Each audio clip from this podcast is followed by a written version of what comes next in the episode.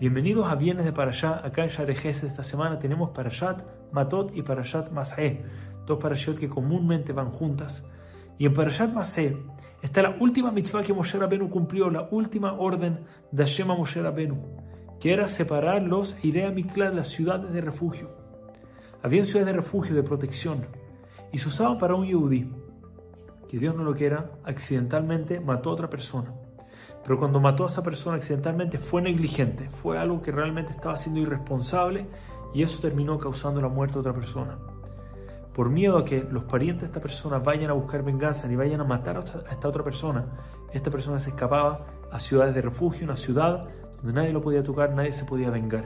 Y él tenía que estar en esa ciudad hasta que moría el Cohen Y lo último que hizo Moshe Rabenu en su vida fue separar ciudades de refugio para estas personas.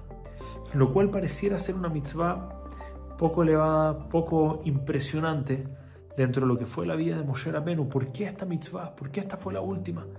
De hecho, nuestros sabios nos hablan que esta persona que mató accidentalmente no era alguien muy inocente. Si llegó, terminó haciendo algo así, la Torah nos explica que debe ser que había hecho otra cosa terrible antes, simplemente nadie lo supo y esto es una forma en la cual está en verdad recibiendo la condena por algún error anterior.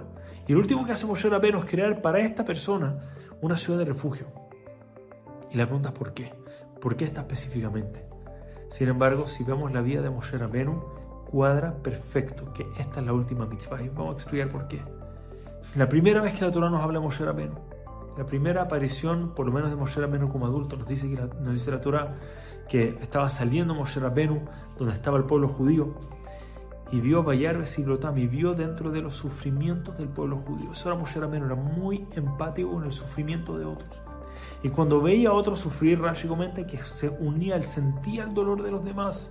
Una gran importante lección de no ser Javero, de ser capaz de cargar el yugo del compañero, él sentía el dolor de los otros.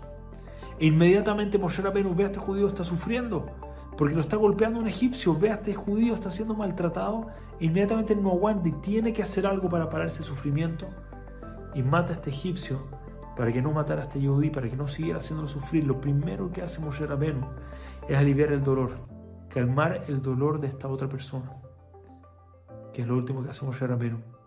Moshe ve a otro judío que está sufriendo, la última mitzvah. Está sufriendo porque hizo algo, fue negligente, pero evidentemente está sufriendo, causó la muerte a otra persona. Y no solo eso, se tiene que escapar, se tiene que ir a una ciudad y ni siquiera sabe cuánto tiempo va a estar ahí hasta que muera el Cohen que puede ser, él no sabe, entre nada o mucho tiempo. ¿Qué puedo hacer para ayudarlo? Dice Moshe Rabenu, por lo menos le dar un lugar de refugio donde pueda estar tranquilo algo donde pueda calmar el dolor de esta persona. Esa era Moshe Rabenu, desde el principio hasta el final. Veía a alguien sufrir y tenía que hacer algo para calmar el dolor de esa persona. Una gran enseñanza para todos nosotros cuando vemos a alguien sufriendo, cuando vemos a alguien dolido. ¿Qué podemos hacer para ayudarlo?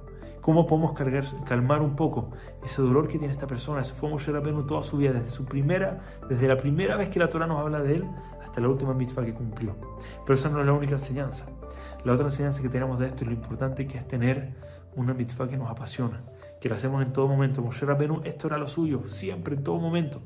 Cuando, cuando el pueblo judío pecó y venía el becerro de oro y esto va a causar la destrucción de todo el pueblo judío, Moshe Rabenu dice, destruye a mí, pero no destruye al pueblo judío. Borra a mí del libro, pero no destruye al pueblo judío. Moshe Rabenu siempre estaba preocupado de los demás, empático de los demás, de principio a fin.